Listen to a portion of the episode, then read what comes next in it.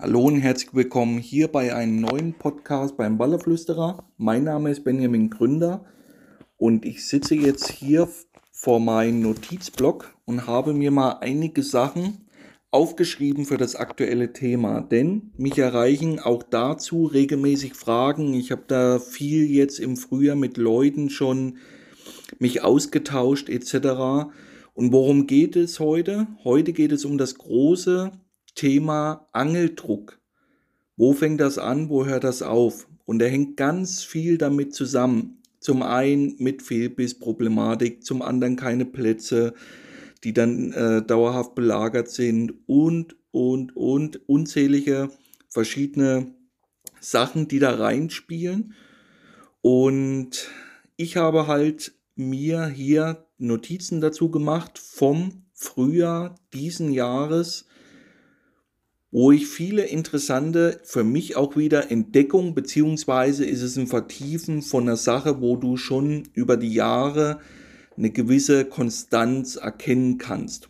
Und das will ich versuchen mit euch diesmal zu teilen und möchte erstmal reingehen in das große Thema Angeldruck. Denn sehr häufig ist man hier einer gewissen Illusion erlegen und das hängt halt damit zusammen, dass man sich halt automatisch so dann schlechte Fangergebnisse vor Augen führt. Und da hat man ganz schnell einen Grund, das sind nicht die Bedingungen, das ist äh, nicht, dass es die falsche Herangehensweise ist, sondern man kann es dann ganz leicht abtun, es ist der Angeldruck.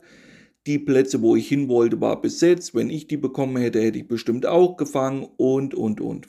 Vielleicht erkennt sich der eine oder andere da selber wieder, denn durch die vielen Jahre, wo ich am Fluss unterwegs bin, ist mir das mehr wie einmal passiert, dass ich mich selber da gegeißelt habe und habe dann gedacht, ja, hätte ich jetzt diese Plätze bekommen, hätte ich bestimmt auch abgeräumt und so weiter und so fort. Von daher, das ist immer erstmal wichtig. Angeldruck darf man nie als Vorwand oder auch andere Sachen wie jetzt die Bedingungen und so weiter so ein bisschen immer vorne dran schieben und nicht selber seine eigene Fischerei da in Frage stellen. Da muss man sich ein bisschen disziplinieren, das genau mal andersrum aufzurollen, dieses Feld, und sich immer erst fragen, was kann ich in dieser aktuellen Phase, wo ich am Wasser bin, besser machen. Darauf kommt es ja an und nicht dann gleich sagen, ja gut, es ist halt äh, viel los, ich krieg diese Plätze, wo ich gerne angeln möchte, eh nicht oder die sind halt so überlaufen gewesen, dass da wahrscheinlich eh nichts mehr passiert, da kommen nur noch kleine Fische und so weiter und so fort. Und von daher, das mein erster Anhaltspunkt, wenn es um das Thema Angeldruck geht, nicht einfach so hinstellen und sagen, ja, wir können ja nichts dafür, sondern wirklich dann mal zu hinterfragen, was kann ich in gewissen Situationen besser machen, anders machen, um dann trotzdem meine Fische zu fangen. Das ist das Erste, was mir dabei immer wieder so auffällt, wenn ich mich mit vielen Anglern austausche. Und dann kommen wir gleich zu den nächsten Thema Filbis-Problematik. Gerade dieses Frühjahr in meinen Augen noch nie so häufig gewesen. Ich war auch mal fünf Wochen am Stück, wo ich jede Nacht auch Montagen im Wasser hatte draußen am Mittellauf vom Po und da war wirklich viel los, sehr viel. Und ich hatte es ja noch nie so krass in den Jahren zuvor wie dieses Frühjahr und das heißt jede Nacht mindestens eine, eher zwei Aktionen, wo auch sehr häufig dann der Köder gefehlt hat, Köder totgebissen, meistens war er dann weg, wie auch immer, Rute kurz angeklingelt, runter, wieder hoch. Für viele ist das dann immer so ein Phänomen, wo man dann sagt, ja, jetzt müssen wir alles umrüsten auf Drilling, verschiedene Spezialhaken, um da den, die Bissausbeute zu erhöhen. Und hier ist gleich der nächste wichtige Punkt, was bekomme ich denn für Fehlbisse? Das ist natürlich für jemanden, der zweimal, einmal im Jahr an so einem Fluss unterwegs ist, schlechter schlechter zu argumentieren, beziehungsweise sich da rein zu versetzen, wie als wenn man dann wirklich mal ja, im Monat zwei Wochen am Wasser verbringt. Da sieht die Welt dann schon ein bisschen anders aus, da kann man das schon ein bisschen abschätzen. Aber die meisten Fehlbisse, wenn das nur so klingelt, vor und zurück, sind entweder ganz kleine Wälse oder es sind sogenannte Mitfresser. Und die Mitfresser haben sich mittlerweile in vielen, in vielen Revieren wirklich stark ausgebreitet. Katzenwälse, allen voran. Echt heftig, wie gesagt, was da mittlerweile los war am Po. Ich habe Plätze gehabt, das hatte ich noch nie vorher, wo ich mehr Katzenwaller hatte wie normale Wälse. Echt brutal und was mir dann aufgefallen ist, in der 15 bis 17 Grad Marke von der Wassertemperatur her, wo wir wirklich sehr gut fangen konnten über einige Wochen hinweg auf diesen flachen Sandpassagen, das waren auf einmal Bereiche, wo konstant Katzenwälze kamen. Also egal auf welcher Sandbank, immer so zwischen, sag ich mal, ein bis drei Meter vorprogrammiert, dass sich da irgendwo ein Katzenwall auch aufhing.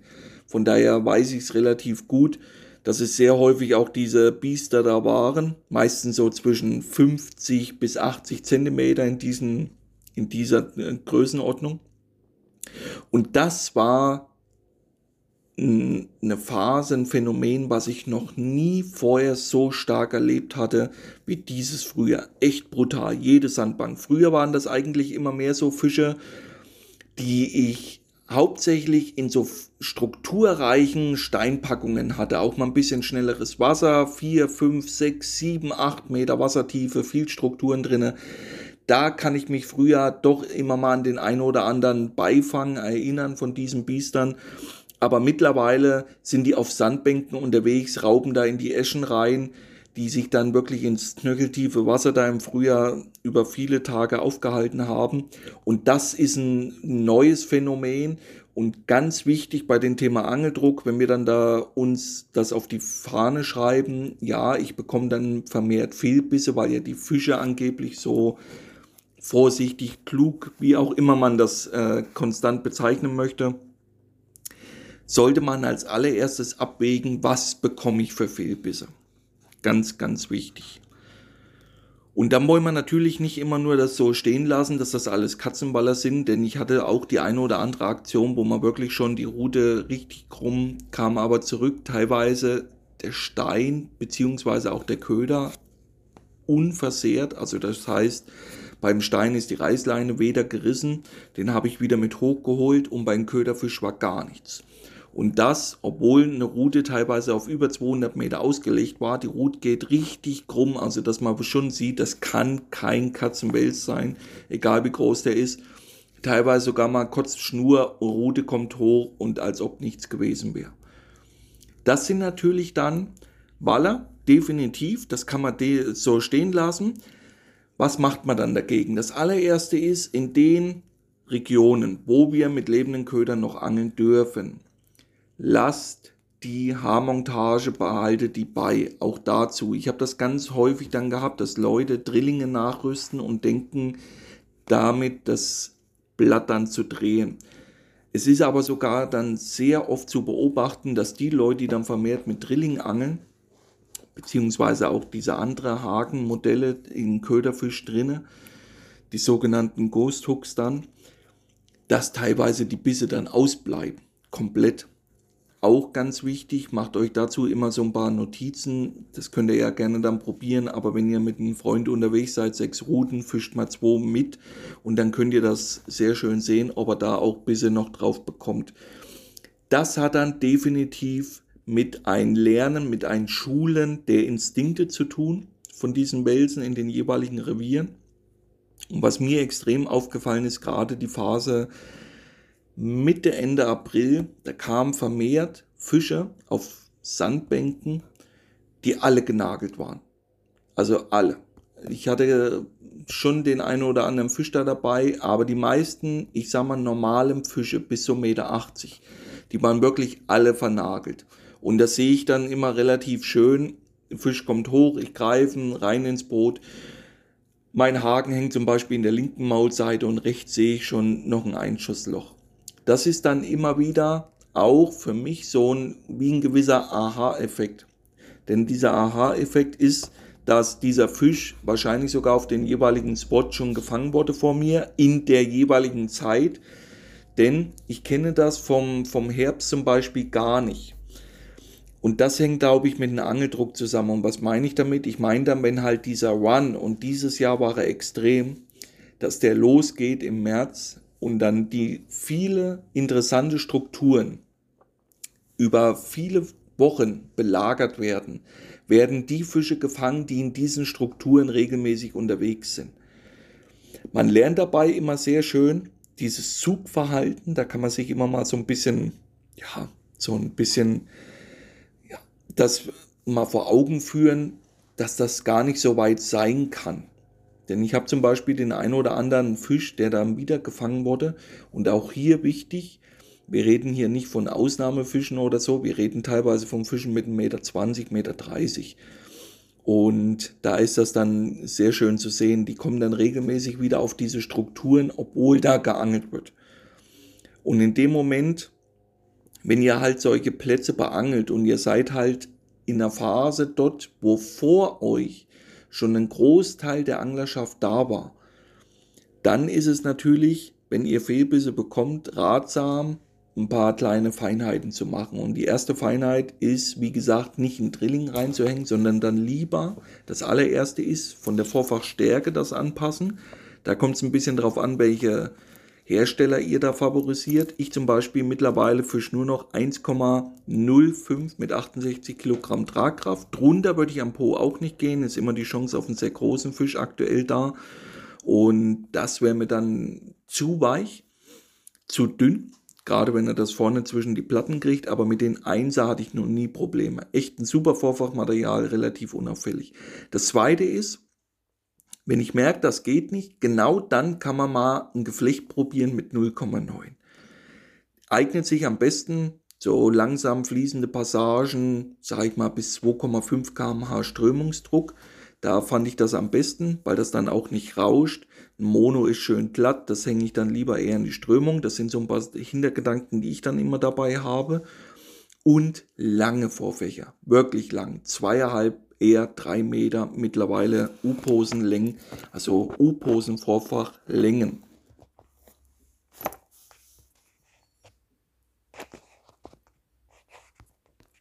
So, das haben wir. Ja, jetzt muss ich erstmal gucken, wo wir waren. Also wie gesagt, das hat man. Vorfachlängen.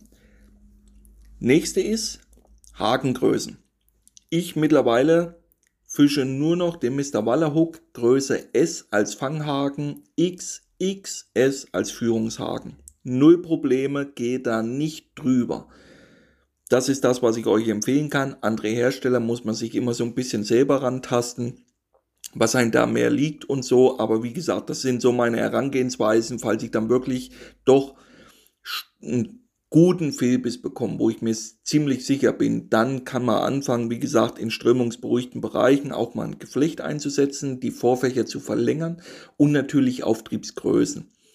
Auftriebsgrößen ist es so, auch dieses Frühjahr wieder keinen dicken Fisch über 10 Gramm gefangen. Nicht ein.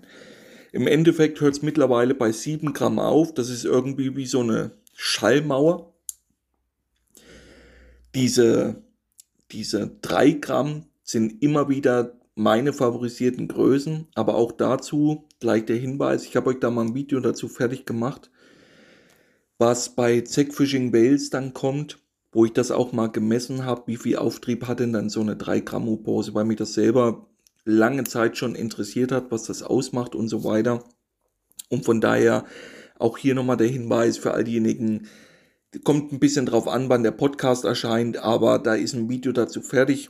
Entweder könnt ihr euch darauf freuen oder guckt es euch am besten gleich an, wenn ihr es noch nicht getan habt, je nachdem, wie gesagt, wann das Video dann erscheint.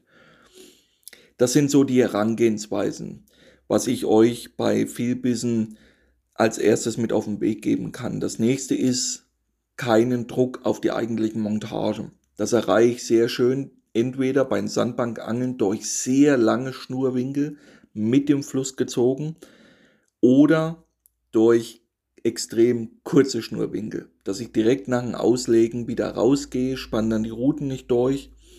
Das sind auch zwei so Sachen, kein Druck auf der Montage. Fällt einem immer wieder auf, auch dieses Rauschen, dieses Singen, wenn die Routen dann sitzen. Äh, habe ich das, habe ich das nicht.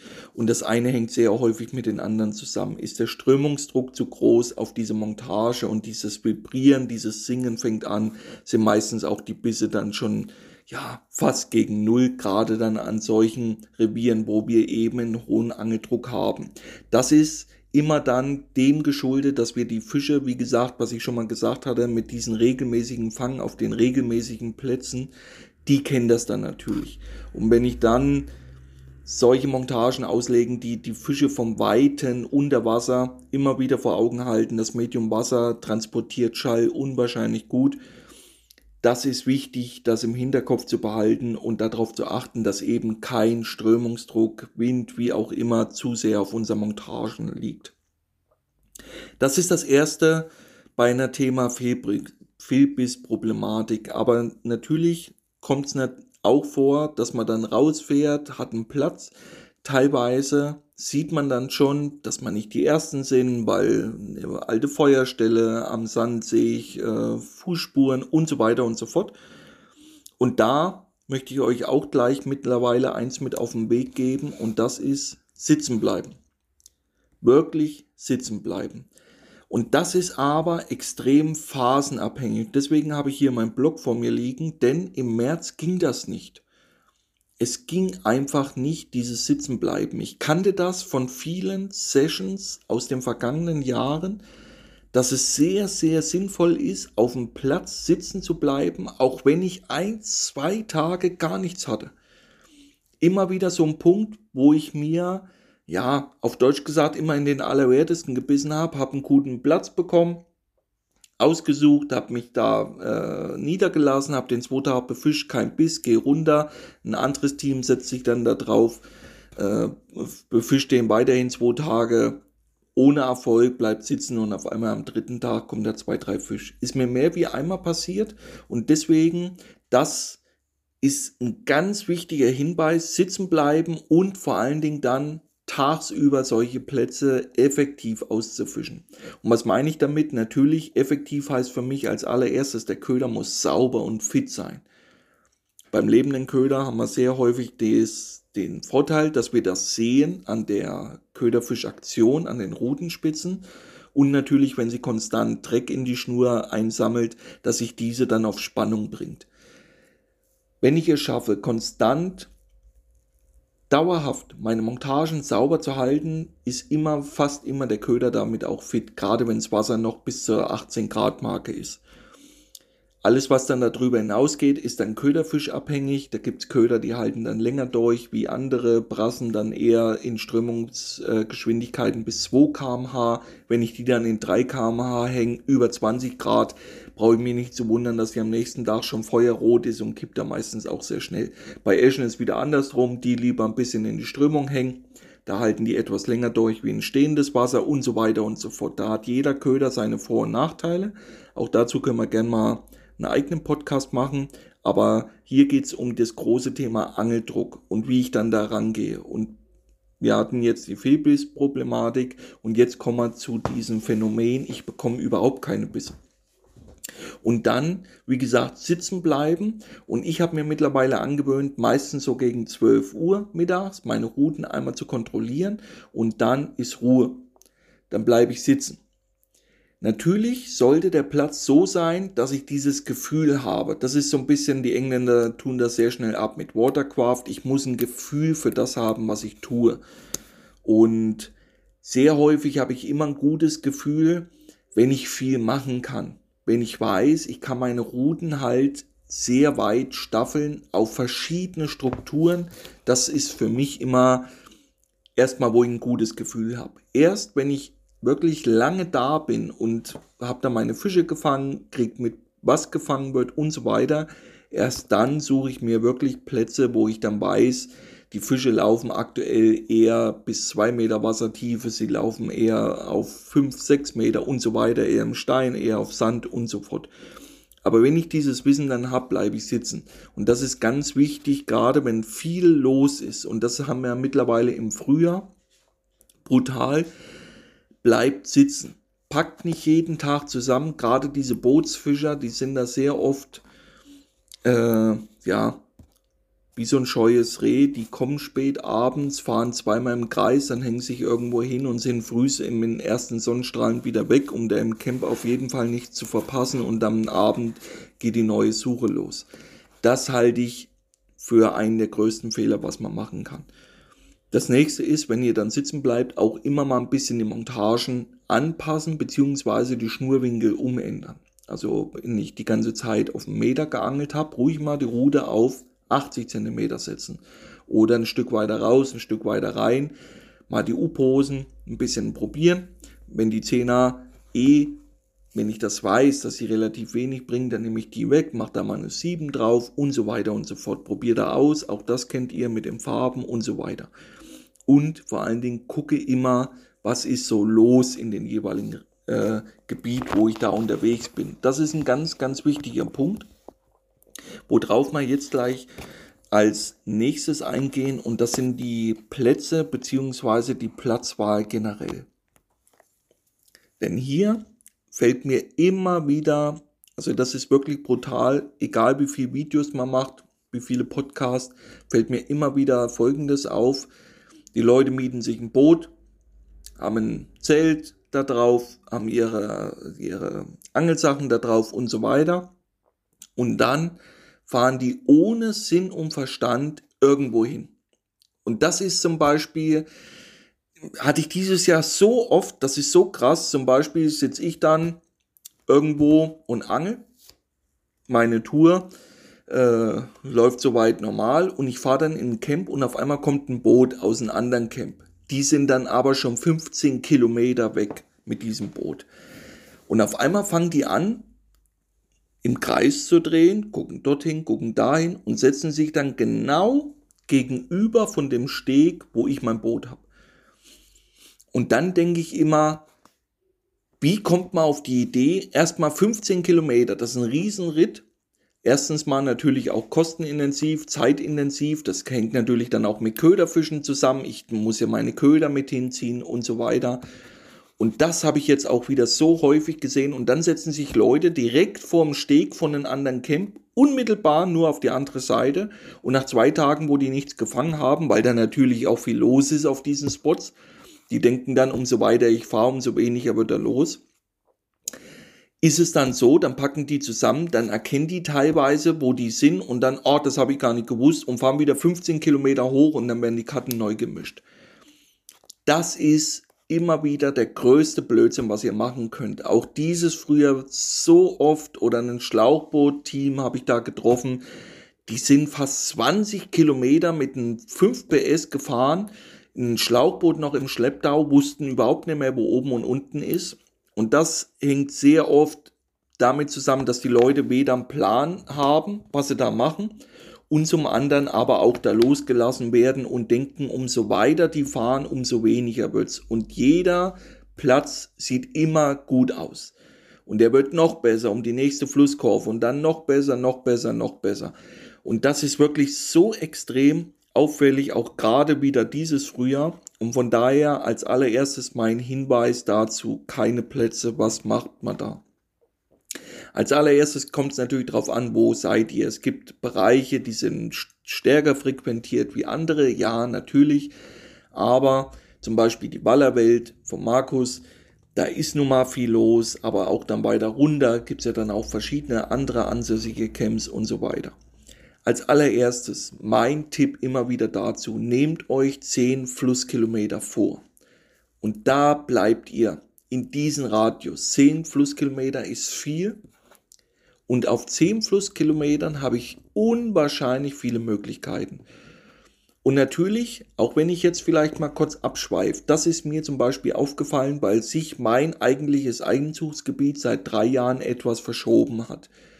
Und was mir dabei aufgefallen ist, dass es Gebiete gibt, wo es mehr große Fische gibt.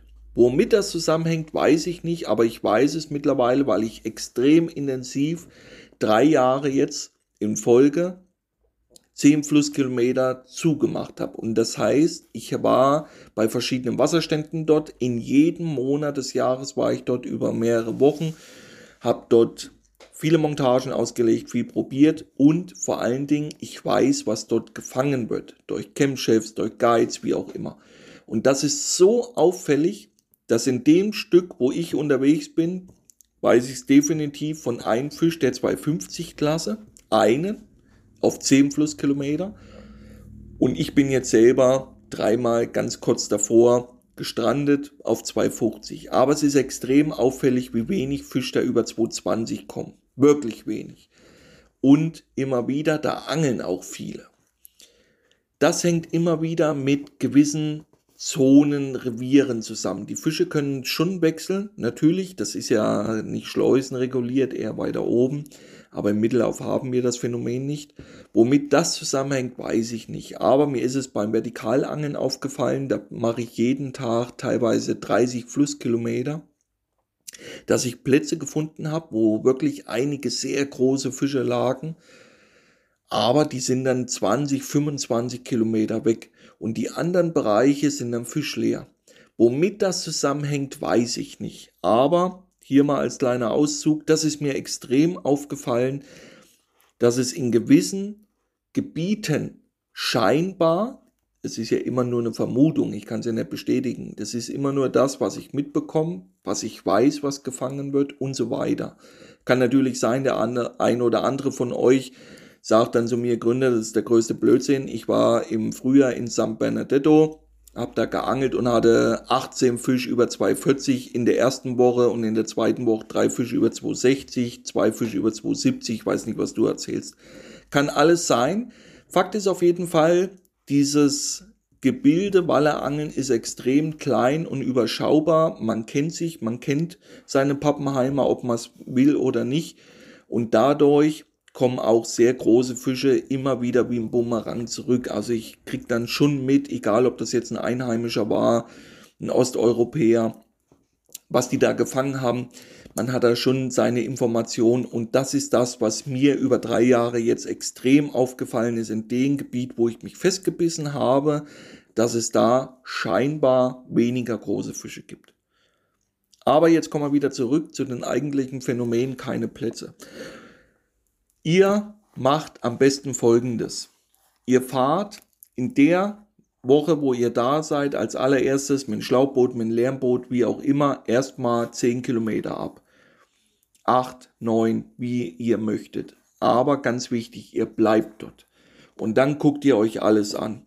Und alles angucken heißt halt, sich dann einen Plan zu machen. Und ich mache es immer gleich. Ich gucke dann, okay, das ist ein Platz, der sieht von der Struktur her sehr, sehr gut aus und alles, was für mich gut aussieht, sieht für die meisten auch gut aus. Das ist schon mal so immer der erste Herangehenspunkt. Wenn ich dann aber sehe am Ufer, da sind keine Hinterlassenschaften, keine Spuren, das sind aber Futterfisch, vielleicht ein Temperaturunterschied im Frühjahr, wie auch immer, dann nehme ich diesen Platz trotzdem, obwohl er augenscheinlich wirklich so einladend aussieht. Aber es gibt wirklich auch direkt da, wo ich jetzt war, wieder Plätze, die wurden nicht beangelt. Warum auch immer. Da fahren Leute gefühlt 5000 Mal vorbei, weil die dann eben denken, das ist so ein klassischer Nuttenplatz. Und dann sitzen auch viele Italiener teilweise dort, weil die da mit dem Auto rankommen, weil die Fiedern dort, die können da gut Köder fangen, das wissen die natürlich auch.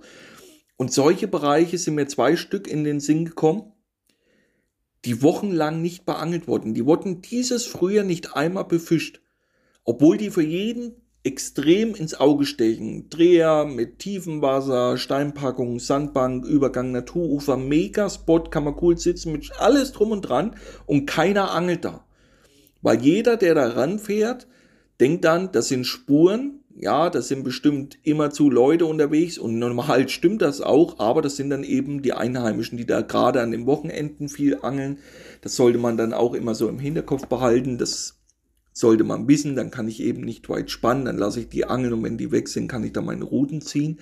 Aber das sind sehr häufig mittlerweile Bereiche, wo ich dann bewusst mich da hinsetze, weil ich dann weiß, dass die meisten da drüber fahren und für das schon so ein bisschen abtun, wie das ein Nuttenplatz, da geht eh nichts mehr.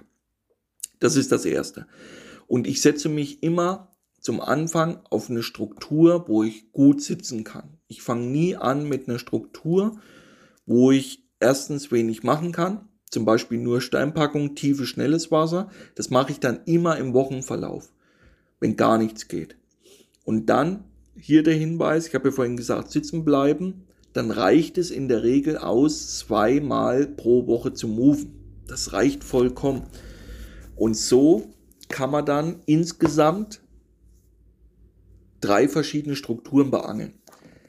Man fängt zum Beispiel auf einer Sandbank an, wo man sich ja, wie gesagt, wo man denkt, da kann man viel machen, ist ein schöner Abriss drinne oder wie so ein Platz, was ich gerade beschrieben habe, vielleicht idealerweise so ein Dreher, wo es nach unten auf eine Sandbank übergeht und nach oben in eine Steinpackung kann ich in die Steine was ziehen, kann runterziehen auf die Sandbank und so weiter. Sowas suche ich mir aus. Einmal, weil ich cool sitzen kann, einmal, weil es von der Struktur her viele Möglichkeiten gibt. Da fische ich die ersten zwei Tage. Hab da Ruhe drinne, Samstag raus, Sonntag mittags die Routen kontrollieren und dann Ruhe drinne.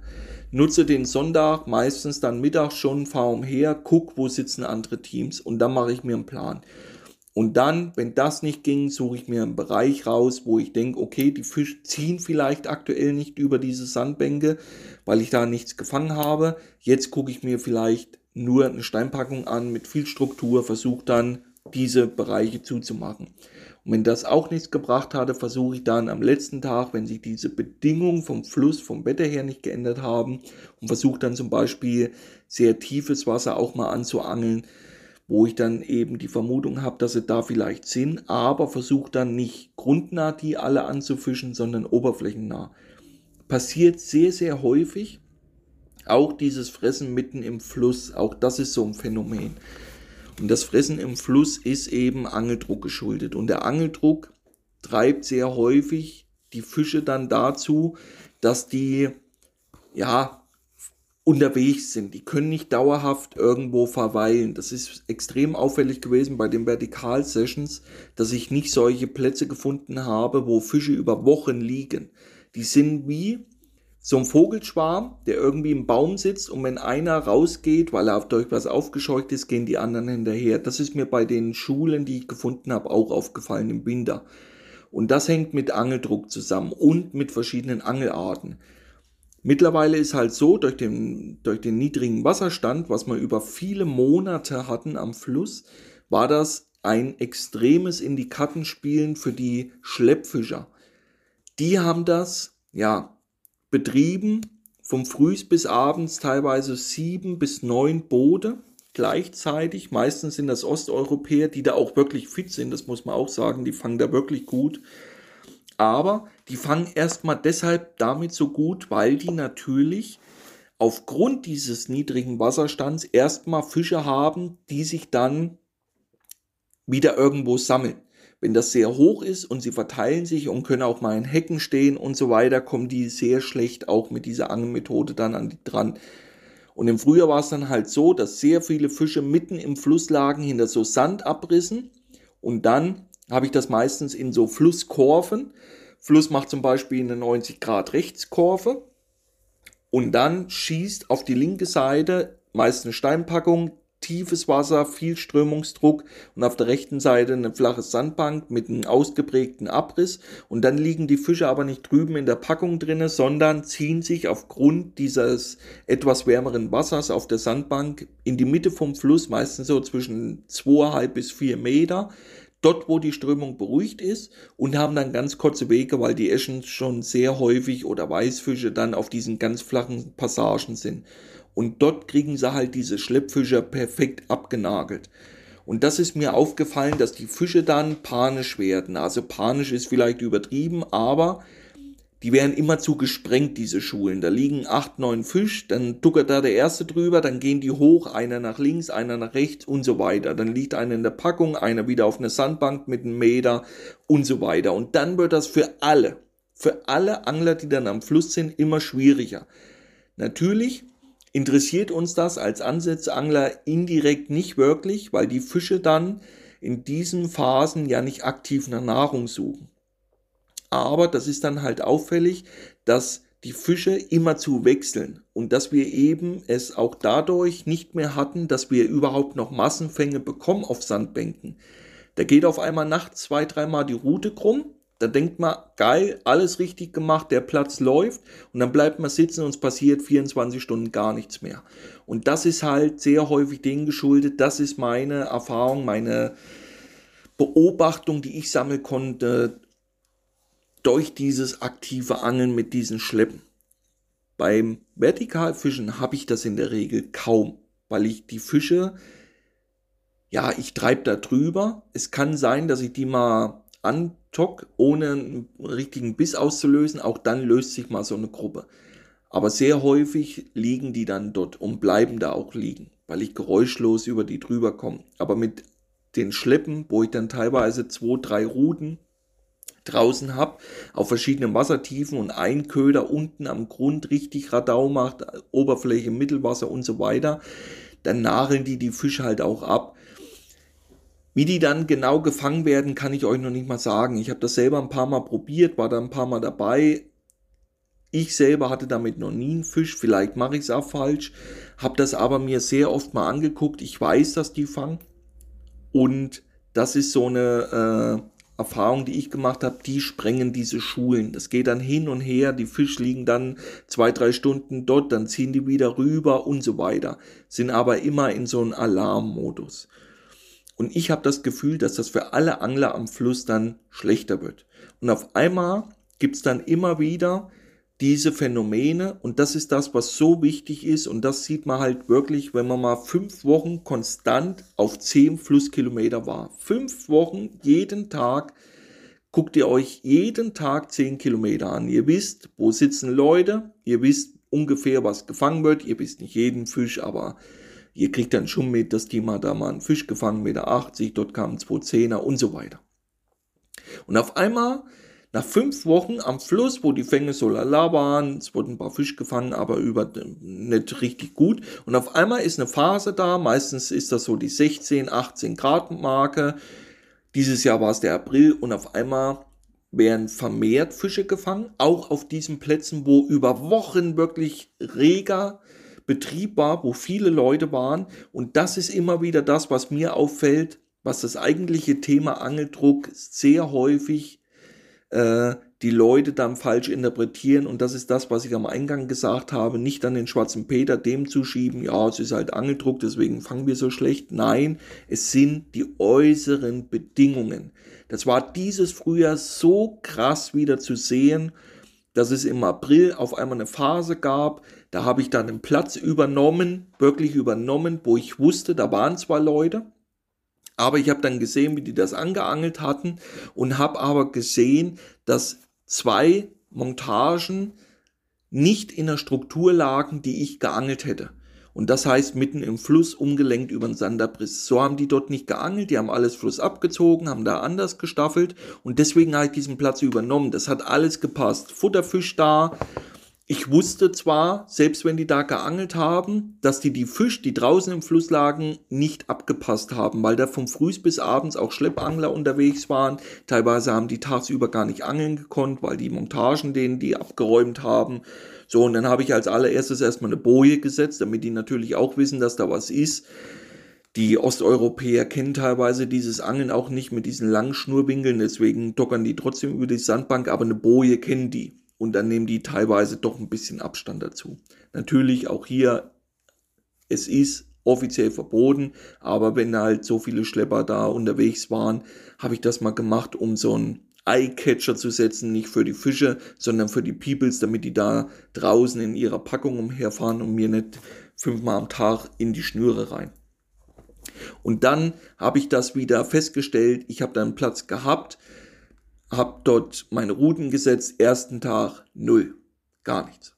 Habe am Mittag die Routen gesetzt, habe mir gleich was angeguckt und dann, zweite Nacht, kamen, glaube ich, zwei Fische und dann wieder das absolute Highlight. Vierte Nacht, da ging es dann wirklich mit fünf Fisch bis knapp zwei Meter auf dem Platz, der vorher beangelt wurde.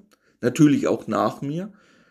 Aber das sind so Punkte, ich wusste, die Bereiche sind gut und vor allen Dingen die Bedingungen passen jetzt dafür. Es hat endlich mal der Wind aufgehört. Wir hatten über viele Wochen sehr kaltes Wetter. teilweise nachts richtig schattig, also ein bis vier, fünf Grad, richtig kalt, mit viel Wind noch dazu. Und dann sind diese Bereiche nicht gelaufen. Das war dann immer dieses versteckte Angeln, aber man hat gemerkt, dass die Fische nicht richtig unterwegs sind. Und dann kommt mir das immer wieder zugute, dass ich eben diesen Einblick habe, wo sind viele Teams unterwegs.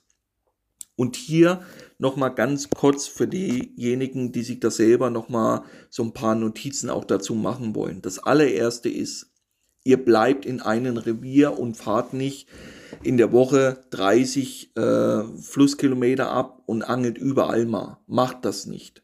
Fahrt lieber einmal mit einem leeren Boot umher, unterhaltet euch mit dem Campchef, mit dem Guide, der vor Ort ist, wie auch immer, holt euch ein, wo was gefangen wurde in der vergangenen Zeit, holt euch die Bedingungen ein, hat sich das Wasser geändert, waren gute Fänge vor eurer Ankunft, warum waren die, war was Wasser gestiegen, was gefallen, wie auch immer. Und all das spielt dann in mein Kalkül mit ein. Und dann wie gesagt, gucke ich mir ein paar Blitzer an, habe gewisse Strukturen mir angeschaut und entscheide mich meistens sogar mittlerweile für das augenscheinlich am einfachsten. Weil das fällt mir auf, in dem Moment, wo die Leute ein großes Boot haben mit 40 PS dran, Schlauchboot, Bootzelt drauf, dann wollen die Kapitän sein und wollen teilweise erstmal drei Stunden Boot fahren. Ich mache es dann genau anders. Ich fahre dann teilweise keine fünf Minuten vom Camp weg und sitze dann unmittelbar im Camp auf einer Struktur, die für jeden teilweise sogar offensichtlich ist, aber die die meisten links liegen lassen, weil die dann denken, oh, das sitzt eh Hunds und Kunst, jeder sieht das und dann fahren die da dran vorbei. Und erst nach zwei Tagen, wenn ich diesen Platz systematisch zugemacht habe, habe das probiert, dann gehe ich auf eine andere Struktur, versuche dann Fische, wenn ich denke, ich habe auf dem Fressplatz geangelt, auf ihren Strukturen abzupassen, wo ich denke, sie liegen. Wie gesagt, das ist das Problem, was wir aktuell sehr häufig haben im Frühjahr, aber auch im Herbst war das Phänomen, dass die Fische gerade im Mittellauf, wie es woanders ist, kann ich aktuell nicht beurteilen, weil ich da nicht war, aber durch diese Schleppfische extrem in Unruhe waren und sich das immer zu gewechselt hat. Also ein rein Ruheplatz über mehrere Wochen gibt's gar nicht mehr. Die wechseln immer zu, die Fische.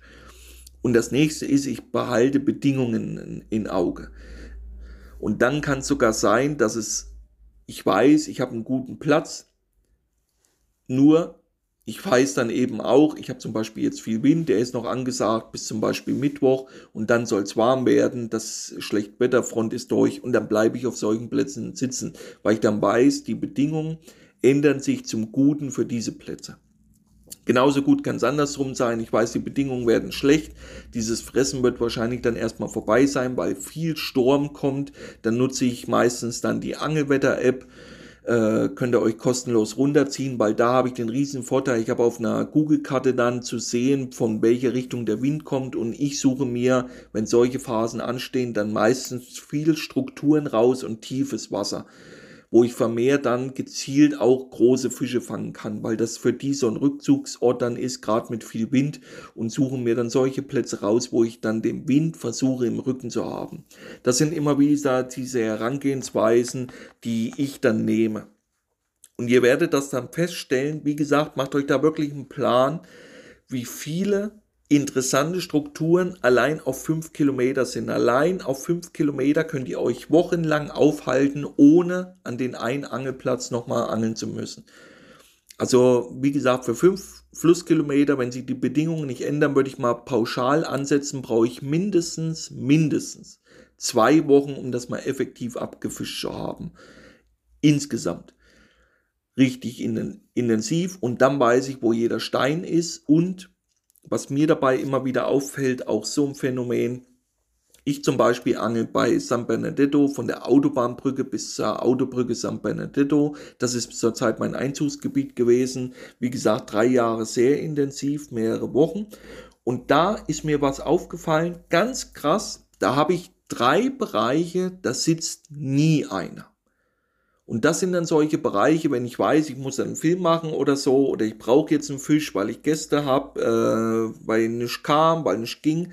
Das seh, da bin ich immer wieder erschrocken, wo jeder drüber fährt. Und sowas seht ihr halt nur oder kriegt das raus in Gesprächen.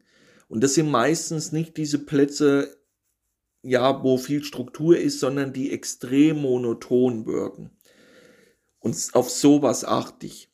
Und das kriegt ihr, wie gesagt, am besten raus mit Gesprächen, gute Infos da einholen, guckt auf die Bedingungen. Und dann, wie gesagt, wenn ihr so einen Platz dann systematisch ausangelt und ihr bekommt Fehlbisse, ihr guckt, was sind das für Fehlbisse, wenn die Köder nur weg sind, klingelt nervös, sehr häufig ein Indiz für Katzenbells, wenn das so rupft da drinne, wenn die Route richtig krumm geht, Schnur teilweise mal kurz läuft, aber der Fisch hängt nicht, Köderfisch teilweise unversehrt. Spätestens dann macht es Sinn, runterzugehen von den Gegengewichten an Stein, keinen Druck auf den Montagen zu haben, Slakeline fischen, teilweise Vorfächer verlängern, Haken anpassen, U-Posengrößen anpassen, Vorfach stärken, Vorfach Arten, Monophil, Geflecht und so weiter. Das kann man dann alles anpassen, immer mit den Hintergedanken an den verwendeten Köder und an die verwendete Struktur. Wo soll das Rig dann hin? Und dann passe ich das an und habe so dann einen konkreten Plan. Ich weiß dann am Samstag schon, wo ich am Freitag aufhöre zu angeln. Und das weiß ich jede Woche, auch wenn ich fünf Wochen am Fluss bin. Das Einzige, wo es hier immer wieder einen Strich durch die Rechnung machen kann, sind sich schnell ändernde Bedingungen. Aber auch die fallen meistens nicht vom Himmel. Die gehen immer einher mit einer Schlechtwetterperiode. Und auch da ist es dann so, da gibt es immer wieder ganz viele Teams, die dann zum Beispiel in so einer Dauerregenphase das Pferd von hinten dann aufzäumen wollen und denken, wenn wir jetzt viel moven, da Gas geben, kriegt man da irgendwie noch unseren Fisch. Meistens ist das dann wirklich diese Phasen, wo gar nichts geht. Da versuche ich dann wirklich, wenn das ansteht, vier, fünf Tage, viel Regen, viel Wind, versuche ich auf Strukturen zu angeln, wo ich denke, die Fische liegen, was wir vorhin schon mal hatten. Strukturreiches Wasser, windabgewandte Seiten und so weiter und bleibe dann da sitzen. Ich sage dazu, ich grab mich sehr gerne ein und dann kann ich mich schon darauf vorbereiten, dass sich da irgendwas ändern wird. Und ändern, auch hier wieder, ein ändernder Wasserstand fängt an ab 10 cm. Das kann dafür den ausschlaggebenden Punkt geben, ob ein Platz geht oder nicht. Achtet auf sowas. Die Strömungsverläufe ändern sich, die Strömungsgeschwindigkeiten dort in einem Bereich, wo auf einmal die Strömung gestanden hat über Wochen, können 10 cm darüber entscheiden, Höhenunterschied, ob wir auf einmal da eine Strömungskante haben mit viel Dreck, die uns komplett die Montagen abräumt. Und das ist das, was wichtig ist, auf solche Feinheiten dann zu achten. Und deswegen immer wieder mein Rat, verfahrt da nicht euren guten Sprit, den er da für viel Geld, sondern konstant wirklich mit einem gewissen Plan an die Sache ranzugehen. Auch dann hier nochmal ein Hinweis. Natürlich Forelle ist und bleibt in den Frühjahrs-, Herbstmonaten bis zur 18 Grad Marke einer der Top-Köder am Fluss. Aber es macht durchaus Sinn, auch andere Köder zu probieren. Mehr wie sinnvoll. Und andere Köder zum Beispiel immer wieder versucht dann mal einen Rapfen zu fangen. Rapfen ist immer so ein Punkt, die heben sich dann nochmal hervor. Einfach dann wirklich mal komplett was anderes zu machen, einen Giebel mit rauszuhängen, wie auch immer, um das dann eben auch nochmal zu probieren, wenn ihr auf dem Platz seid, wo ihr denkt, Mensch, da müssten Fische sein. Und dann probiere ich dann teilweise auch nur einfach mal einen anderen Köder aus und lasse das Rig dann aber immer identisch und versuche dann nur mal einen anderen Köder aus. Das waren die Herangehensweisen zu dem großen Thema Angeldruck. Ich würde mich freuen, wenn ihr Feedback da lasst. Wenn ihr Fragen habt, schreibt einfach mich am besten immer über Instagram direkt an. Das kommt dann am ja, direktesten Weg zu mir. Das Facebook-Format nutze ich kaum. Von daher, wer Fragen, Anregungen hat, andere Themenvorschläge, bitte direkt bei Instagram mich anschreiben. Würde mich freuen. Und ansonsten würde ich sagen, wir hören uns im nächsten Podcast. Alles Gute, euer Benny. Ciao.